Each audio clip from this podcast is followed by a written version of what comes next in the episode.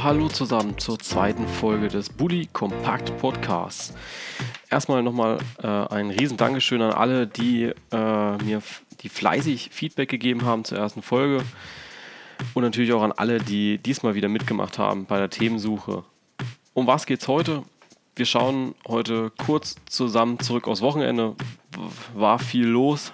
Ähm, natürlich gehen wir dann nochmal kurz auf diese RB Leipzig-Diskussion ein und auf eure Reaktionen, weil ihr habt fleißig kommentiert. Ich habe fleißig Meinungen von euch bekommen. Da werde ich ein paar vorlesen und ähm, ja, euch dann natürlich wieder diskutieren lassen, was eure Meinung nochmal dazu ist. Anschließend habe ich eine Frage bekommen von äh, einem Follower, äh, wie ich das Abseits finde, ob es notwendig ist oder nicht notwendig. Ähm, er hat das Beispiel gegeben, Till Schweiger, er hat sich, Till Schweiger hat sich dazu geäußert, das äh, Abseits irgendwann mal abzuschaffen. Ich werde euch dazu meine Meinung geben und zum Schluss geht es dann wieder um die Traditionsvereine. Äh, was machen Vereine wie Hertha, Gladbach oder Köln anders wie Stuttgart, Hamburg oder Bremen? Das sind die Themen heute soweit. Ähm, ich wünsche euch viel Spaß und fangen wir an.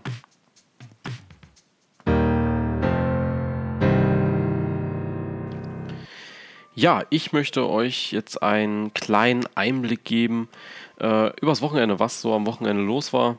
Äh, die Topspiele, die ich euch zur Verfügung gestellt habe, beziehungsweise das Sonntagstopspiel habt ihr euch ja auch noch selbst aussuchen können.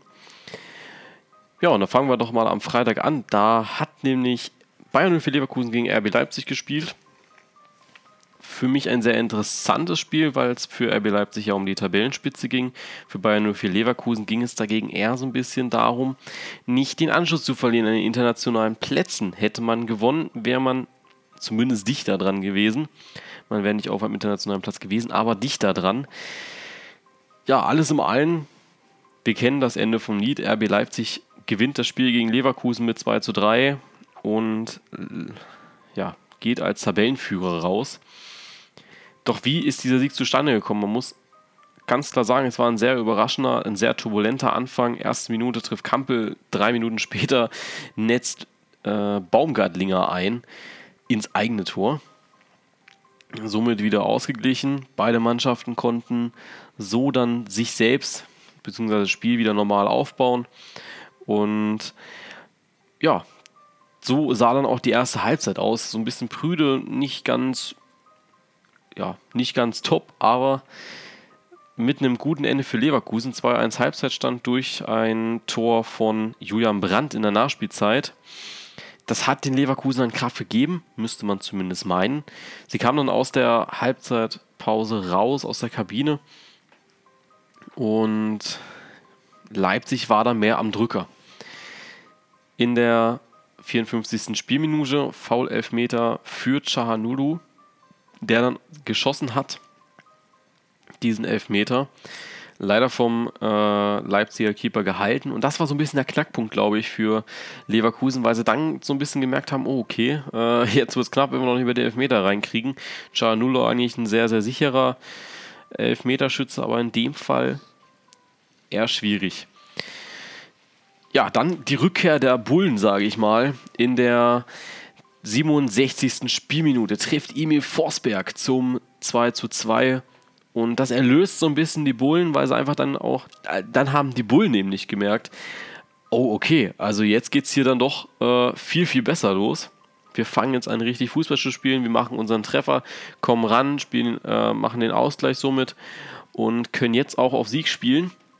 Das haben sie geschafft. In der 81. Minute köpft Willi Orban den Ball ins Tor von Bernd Leno. Keine Chance für Bernd Leno, fand ich. Ähm, der Ball hätte schon viel, viel früher verhindert werden müssen. Forsberg die Flanke äh, stoppen, Orban am Kopfball hindern. Ähm, das Ende von Lied ist, dass Roger Schmidt äh, wirklich aufpassen muss, was jetzt demnächst passiert mit ihm. Äh, in der Liga nicht so ganz top. Das ist jetzt die fünfte Niederlage schon für die Leverkusener. Ähm, und in der Champions League läuft es ja auch nicht so rund. Heute erst gegen äh, ZSK Moskau nur 1-1 gespielt und ja, da muss man sich schon fragen, als nur für Leverkusen, wo möchte man am Ende stehen in der Saison. RB Leipzig Tabellenführer, das ist natürlich schön, ähm, aber am Freitagabend stand das noch nicht so felsenfest, wie es äh, ja, am Anfang dieser Woche steht. Da ja das Spiel noch Dortmund gegen Bayern war. Und da kann man nur eins sagen, für mich Man of the Match. Ähm, Aubameyang und Mario Götze für mich eher Mario Götze. Viele haben gesagt, ah, äh, Götze war doch nicht so gut. Da möchte ich gar nicht drauf hören, weil Götze für mich überragend gespielt hat. Bestes Spiel im Dortmund-Trikot und auch bestes Spiel seit langem allgemein, finde ich. Er hat dieses Spiel einfach für sich entschieden, er hat das Spiel an sich rangezogen mit Aubameyang.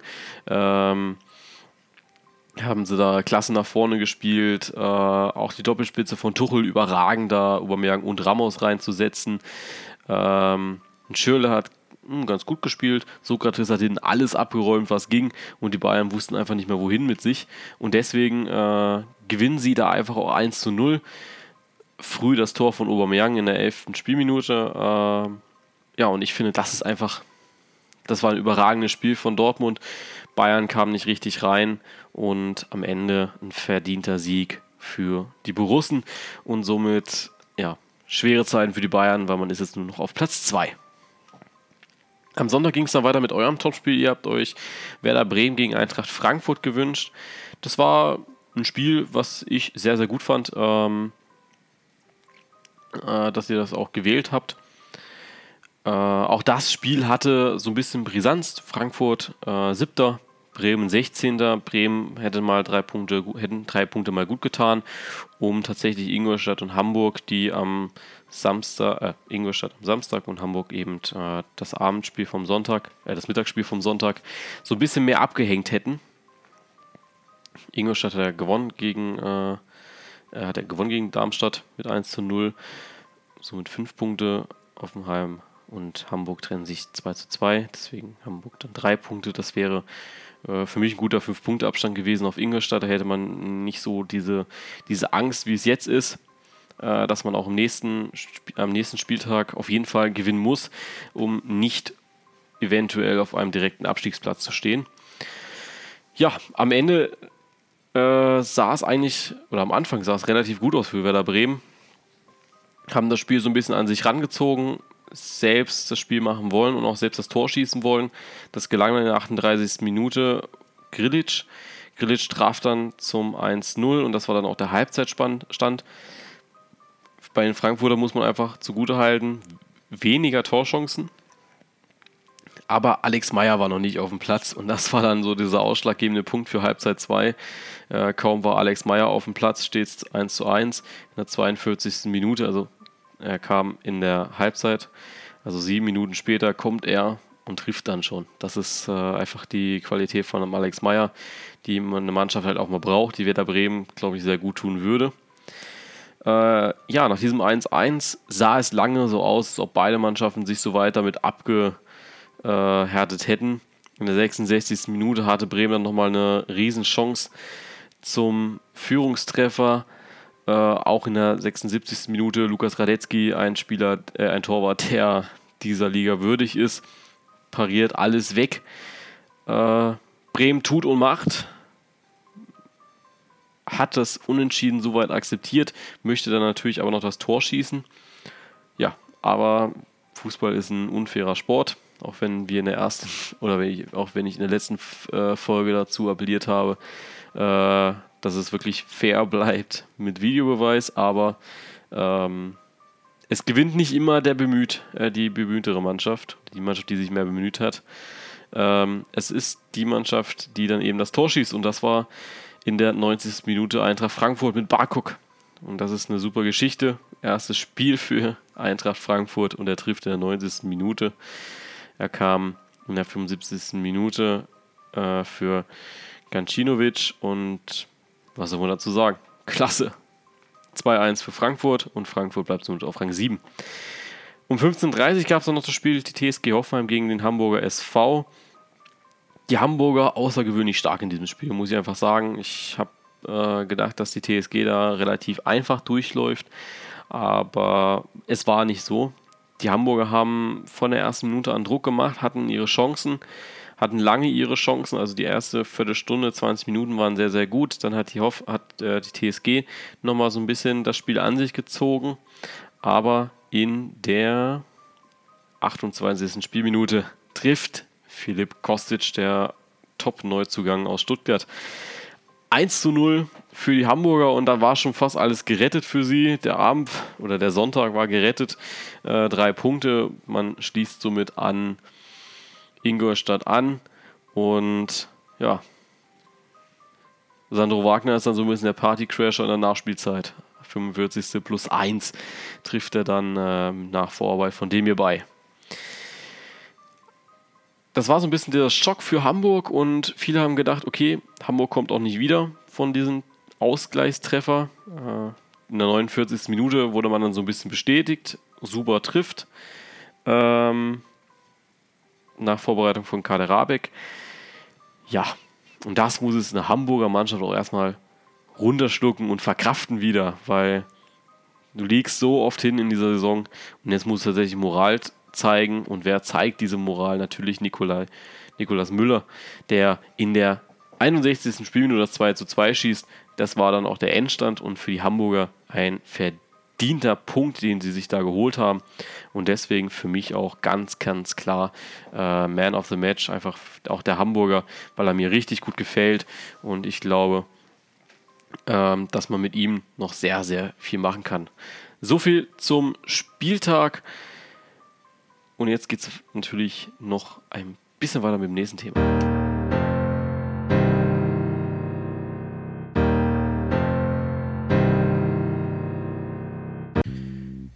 Ja, RB Leipzig, ich habe euch nach eurer Meinung gefragt, ob die Roten Bullen aus Leipzig Meister werden können auf Instagram und Facebook habe ich dann von euch ein paar Rückmeldungen bekommen. Und da möchte ich euch gerade mal kurz so ein paar durchgeben. Ähm, die erste Rückmeldung war, ja, können sie. Ähm, Im Fußball ist alles möglich. Auch nur ein einfaches Ja. Äh, eine Rückmeldung von fußball-deutschland.de kommt, äh, glaube ich nicht. Ich denke, sie werden auswärts unter Heim gegen die Bayern verlieren. Ja, natürlich, um Meister zu werden, musst du erstmal die Bayern schlagen und äh, da stehen die Chancen, finde ich aber, glaube ich, gar nicht so schlecht momentan. Max-Ost-01 hat dann geschrieben, sie werden eine Chance haben. Durch den 1-Sieg von Dortmund haben sie einen, klar, einen kleinen Vorteil. Aber an der Tabellenspitze ist es sehr eng. Da hat er recht. Ich habe es euch ja vorhin gesagt. Also ähm, wie gesagt, da oben ist es sehr, sehr eng. Sechs Punkte trennen den ersten von dem siebten. Das ist schon nicht ohne. Ja, das ist natürlich schon ordentlich. Dann haben einige auch noch eine Rückmeldung gegeben auf das Bild, auf das Kommentar, auf das Zitat des Tages von Philipp Lahm. Äh, Zitat von Philipp Lahm war: Das ist schön für die Liga, das haben sich doch alle gewünscht. Auf die Frage, ähm, wie gut das jetzt ist, dass RB Leipzig jetzt oben ist. Und da auch das Kommentar, genau richtig, Bundesliga ist langweilig, wenn man zum Saisonstart weiß, wer die Meisterschaft unter sich, äh, wer die Meisterschaft unter sich ausmachen wird. Sehe ich genauso. Also ich glaube, ähm, die letzten Jahre war es einfach sehr, sehr prüde und langweilig, dass man einfach wusste, Bayern und Dortmund machen das unter sich aus und diese Saison machen einfach die Leipziger gut mit. Deswegen glaube ich, das ist, das ist nicht schlecht das waren eure Meinungen zu RB Leipzig. Meine Meinung kennt ihr ja schon aus Folge 1. Ich bin ja, neutral dem Verein gegenüber. Ich denke, es hat jetzt nichts Negatives an sich, dass sie so gut gesponsert werden von äh, Red Bull. Und ich glaube, es macht die Liga nur spannender und wir haben alle was davon. Ich meine, äh, ist doch mal schön, dass man nicht nach zehn Spieltagen weiß, wer Meister wird, weil die Bayern da durchmarschieren, sondern äh, und sich nur auf den Abstiegskampf konzentrieren muss, wenn man Spannung haben möchte, sondern tatsächlich auch mal einen ja, Meisterkampf hat. Und das gab es schon länger nicht mehr. So viel zu RB Leipzig von mir aus. Ihr könnt natürlich äh, gerne nochmal eure Meinungen, eure Kommentare dazu schreiben unter jegliches Bild. Ich werde es dann sehen, ich werde es mir zusammensuchen. Und das wird auf jeden Fall ein heißes Thema bleiben über die Saison und gerade nach dem 34. Spieltag werden wir bestimmt nochmal darüber diskutieren, ob das so gut war mit RB Leipzig, ob sie tatsächlich Meister geworden sind und natürlich auch, ja, ob sie es vielleicht auch gar nicht geschafft haben und am Ende so, ich sag mal, unerfolgreich waren wie die TSG Hoffenheim zu ihrer Zeit.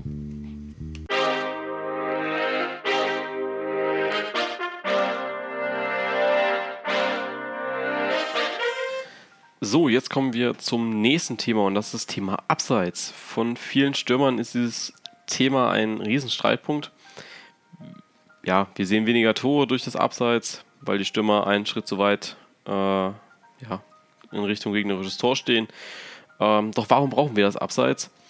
Meine persönliche Meinung zur Abseitsregelung ähm, ist, dass sie deutlich mehr Spannung in das Fußballspiel reinbringt und ja, ich denke, äh, jeder Sport braucht Regeln und äh, es wäre langweilig, wenn jemand ja nur vorne drin steht. Man muss sich ja auch immer vorstellen, wie wäre es ohne das Abseits. Stellen wir uns mal vor, wie tatsächlich der Fußball ohne Abseits wäre. Eine bewährte Taktik würde dann auf jeden Fall sein, dass Stürmer weniger mit nach hinten arbeiten würden und somit nur noch vorm Tor rumstehen würden. Das, das würde einfach, glaube ich, vielen Spielertypen weiterhelfen, aber vielen oder das Stürmer-Dasein auch einfach sehr, sehr erleichtern. Du musst nicht mehr unbedingt mit nach hinten arbeiten, weil auch der Trainer dann verlangen kann, ja, bleib ruhig vorne, weil äh, wir brauchen dich jetzt unbedingt gar nicht hinten, bleib lieber vorne stehen, du kriegst dann einen langen Ball, die Verteidiger stehen dann auch mit hin, also dieses aggressive Pressing würde auf jeden Fall wegfallen, weil sich ein Spiel über das komplette Spielfeld dann tatsächlich ja, verstreuen würde. Die Viererkette oder zumindest zwei Leute der Viererkette sollten dann beim Stürmer bleiben, je nachdem, äh, wer natürlich der gegnerische Stürmer ist. Und somit machen wir es schon wieder uninteressant. So ein Spieler wie Mats Hummels oder Jerome Boateng, die eine sehr gute Spieleröffnung haben als Abwehrspieler. Das muss man einfach auch mal sagen. Gute lange Bälle, äh, klassisch, äh, klasse Bälle auf die Außen. Das würdest du dann einfach nicht mehr sehen, weil die aufpassen müssen, dass zum Beispiel Mario Gomez vom VfL Wolfsburg oder äh, sonstige Stürmer, zum Beispiel Aubameyang, äh, so weit hinten in der, äh, in der gegnerischen oder in der eigenen Hälfte stehen, sodass man nicht mehr als Abwehrspieler mit agieren kann. Du bist wirklich dann nur noch da zum Verteidigen und das würde dieses moderne Denken eines Abwehrspielers sehr, sehr zerstören. Ähm, was ich so ein bisschen kenne aus meiner Trainerzeit, ich war jetzt auch äh, drei Jahre Trainer äh, von einer C-Jugend. Man weiß es natürlich auch von früher, wenn man selbst äh, Fußball gespielt hat, auch ich äh, weiß es vom, vom Fußballspielen. Man will natürlich immer im Sturm spielen und man will auch immer vorne stehen und Tore schießen. Ähm, und ich glaube, diese Abseitsregel bewirkt, dass auch Kinder, ähm, die anfangen, Fußball zu spielen, eben wegkommen von diesem Denken, ich bin jetzt Stürmer und ich schieße nur Tore. Und so entstehen dann auch die anderen Positionen. Also, wenn du am Anfang in, in eine Gruppe Kinder gehst und fragst, wo möchtest du spielen, dann sagen alle Sturm, weil sie alle Tore schießen möchten. Äh, vielleicht sagt noch einer, ich würde gern Torwart sein. Äh, aber sonst sagt keiner, ich bin jetzt Verteidiger oder ich bin Mittelfeldspieler. Außer sie haben natürlich ein prominentes Vorbild auf der Position, aber ansonsten sind das alles Stürmer und mit, sag mal, zehn Stürmern auf dem Platz gewinnst du leider auch kein Spiel. Deswegen glaube ich, braucht man diese Abseitsregelung, um auch der Jugend zu zeigen. Es ist eben nicht nur Tore schießen, du brauchst wirklich elf Mann, ähm, damit dieser, also du brauchst wirklich neun andere Leute, damit dieser eine Stürmer, wenn man mit zwei Spielern natürlich zwei Stürmer, damit diese, der Stürmer, der eben gesetzt ist, auch das Tor schießen kann. Und ich glaube einfach, es macht das Spiel viel, viel interessanter und taktisch, ähm, ja, hast du einfach mehr Perspektiven es ist ein fester Bestandteil dieses Sports und äh, eine Abschaffung ist für mich überhaupt kein Thema. Da muss ich jetzt vielleicht viele Leute enttäuschen oder ein paar sind auch anderer Meinung. Dann schreibt es gerne in die Kommentare, wie ihr dazu denkt. Aber für mich ist das überhaupt kein, kein Thema. Ich finde eher die Diskussion um äh, ein weit oder weitere Wechselmöglichkeiten, so wie Thomas Tuchel äh, Ende letzter Saison, Anfang dieser Saison gesagt hatte, ähm, dass man doch diese, diese Zahl von drei Wechseln im Spiel auf sieben erhöhen sollte, äh, um mehr Spieler zu bringen, um mehr taktische Vielfalt zu haben. Und ich finde, da hat er recht. Vor allem heutzutage, du spielst als Profispieler eben nicht nur am Wochenende, sondern du spielst halt auch mal äh, zwei englische Wochen hintereinander. Wenn dann Champions League, Pokal blöd fallen, dann spielst du sogar drei Wochen hintereinander oder vier Wochen äh, englische Woche. Äh, dann noch nicht mal Länderspielpause, weil du dann noch in die Nationalmannschaft musst. Und ich glaube, dann kannst du einfach auch dieses Verletzungsrisiko so ein bisschen nehmen, weil äh, du eben diese, ja, einfach mehr Möglichkeiten hast. Und deswegen äh, Abseitsregelung für mich überhaupt kein Thema, es aufzuheben. Äh, die Auswechselmöglichkeiten, die sind auf jeden Fall äh, eine Überlegung wert, ob man da nicht nochmal guckt, ob man das nicht erweitern kann. Ja, so viel zu dem Thema und äh, ja, jetzt geht es weiter mit den Traditionsvereinen und wie der Unterschied ist zwischen den einzelnen Traditionsvereinen, zwischen Hertha und Hamburg zum Beispiel.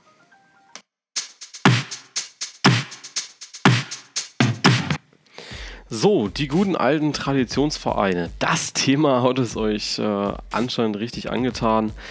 Äh, vielleicht mache ich dazu eine kleine Rubrik, dass wir da jede Woche ein bisschen drüber reden, ähm, weil ich glaube, das Thema, das, also die Themenanfrage Traditionsvereine kam äh, jetzt doch nochmal ein bisschen öfter, wie ich dachte.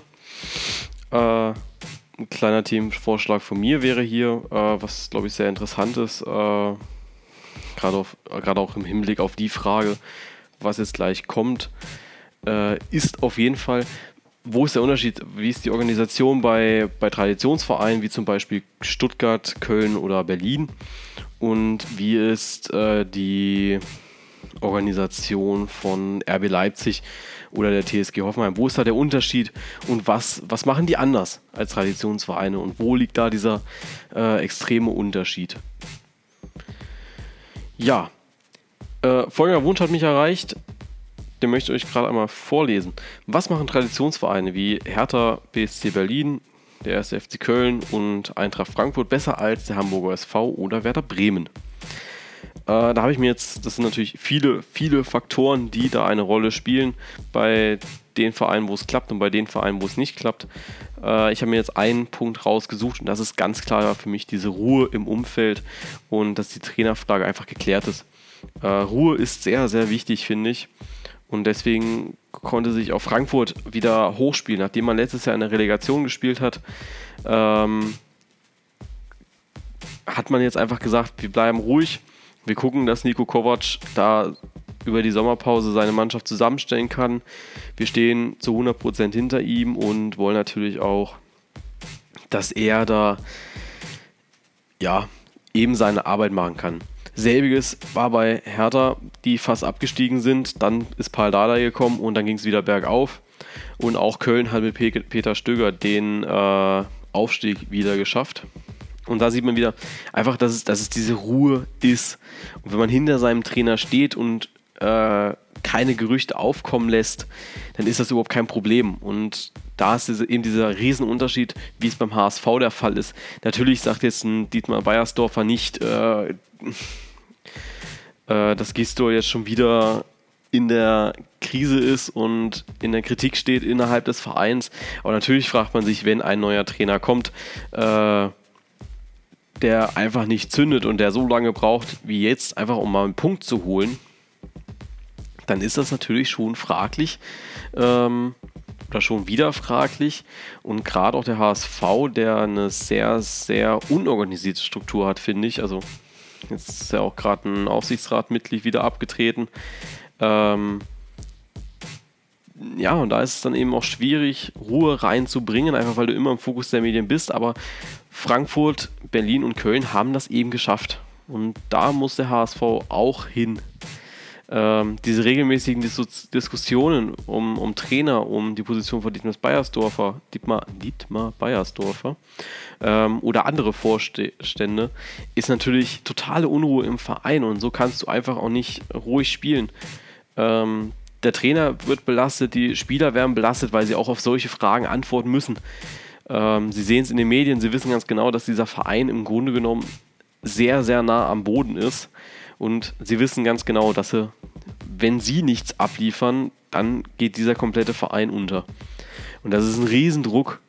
Und deswegen hängt es für mich nicht daran, dass die Spieler nur, also natürlich spielen die Spieler nicht sehr gut, sonst würden sie besser sein, ähm, also von der Tabelle her besser sein, ähm, oder an schlechten Spielerverpflichtungen, sondern es liegt eher an diese, diesem, diese schlechte Stimmung im Umfeld und deren ja, Unruhe. Und das ist, glaube ich, so, was den HSV und auch Werder Bremen zu schaffen macht. Bremen hat es jetzt geschafft, so ein bisschen Ruhe wieder reinzubringen. Äh, Frank Baumer macht das, finde ich, relativ gut.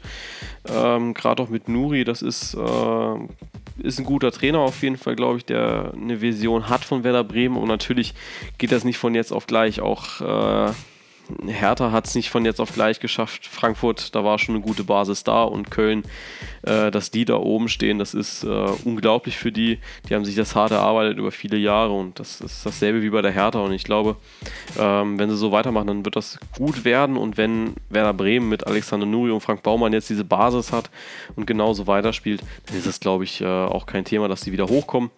Selbiges kann man momentan beim VfB Stuttgart beobachten. Ähm, mit Lukai den falschen Trainer nochmal geholt. Keine unglaublich schlechten Ergebnisse erzielt, aber am Ende muss man natürlich auch einfach sagen, es war zu wenig für eine Mannschaft, die direkt wieder aufsteigen möchte. Und da ist dann äh, jetzt auch Hannes Wolf der richtige Trainer, finde ich. Ähm, ja, so viel dazu. Und natürlich, ähm, was sich auch jeder ähm, ja, was sich jeder auch selbst fragen muss, ist denn auch immer der Trainer schuld? Versetzt man sich mal selbst in diese Lage des Trainers rein, muss man sich auch immer selbst fragen, wie kann ich am besten arbeiten? Wie arbeite ich in der Schule, auf Arbeit ähm, oder auch selbst im Verein? Wie spiele ich am besten? Wie arbeite ich am besten? Wenn mir jemand blind vertraut und mir den Rücken stärkt und ich in Ruhe arbeiten kann, ich keine Pressekonferenzen geben muss oder unnötige Referate halten muss, äh, mich ständig rechtfertigen muss vor meinem Chef, arbeite ich dann besser, weil ich einfach äh, merke, ich, mir vertraut jemand und ich kann auch mal mir mal einen Ausrutscher leisten, aber will dann auch selbst wieder abliefern? Ähm, oder brauche ich wirklich diesen Druck, ähm, dass jemand an mir zweifelt und ständig sagt, hier, jetzt musst du aber, jetzt musst du aber.